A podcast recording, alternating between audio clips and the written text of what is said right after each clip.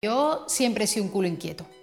Y yo llevaba con el bulto desde hacía pues dos, tres años. Y mi madre siempre me ha dicho, tienes que ir al médico, tienes que ir al médico. Al final le iba dando larga, que sí, que ya iré. Soy joven y siempre se ha dicho que el cáncer pues de mayores.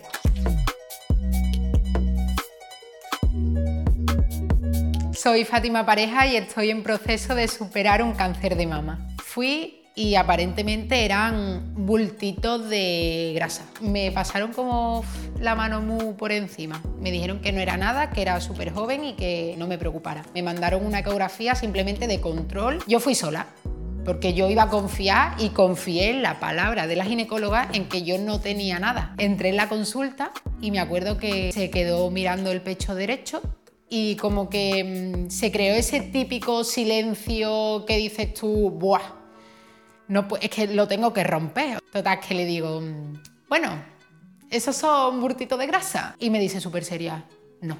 Digo, mira hija, digo que a mí no me duele. Y súper seria, o sea, te lo prometo, me dijo, tienes que saber que el cáncer de mama no duele. Cuando me dicen que estoy mala, me rompo.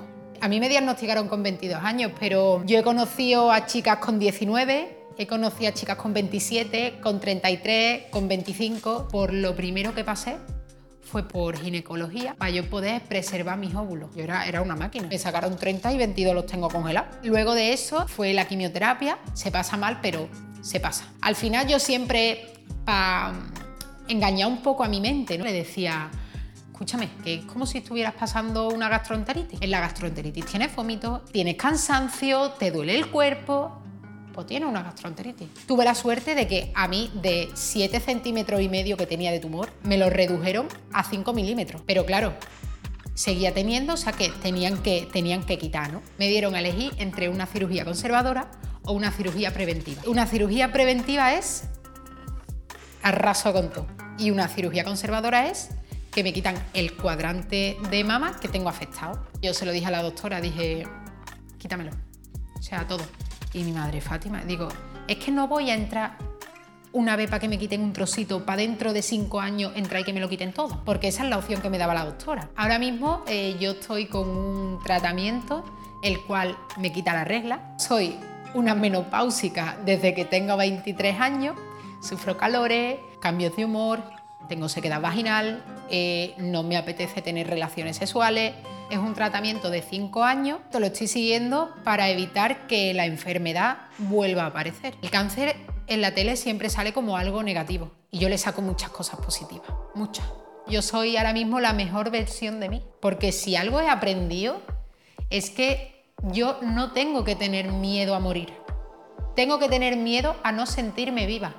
Hoy mismo yo voy a conocer a tres personas que yo he conocido a raíz de mi cáncer. Y una de ellas me ha compuesto una canción. Es que eso ya para mí vale por mí. Hace poco se ha operado una mujer, bueno, tiene 33 años, a mí se me saltaban las lágrimas. Me decía, es que tú eres mi espejo, el espejo donde yo me estoy mirando.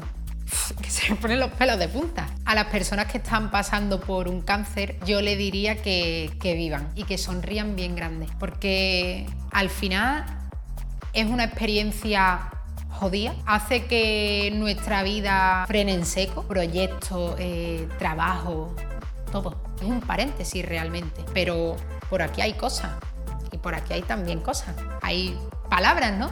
Si saben leer entre líneas lo bueno que la enfermedad tiene para darnos, a pesar de todo lo malo, van a ganar muchísimo. Si te ha gustado este podcast, no te pierdas nuestro Frida Nippel con entrevistas divertidas y profundas a invitados increíbles.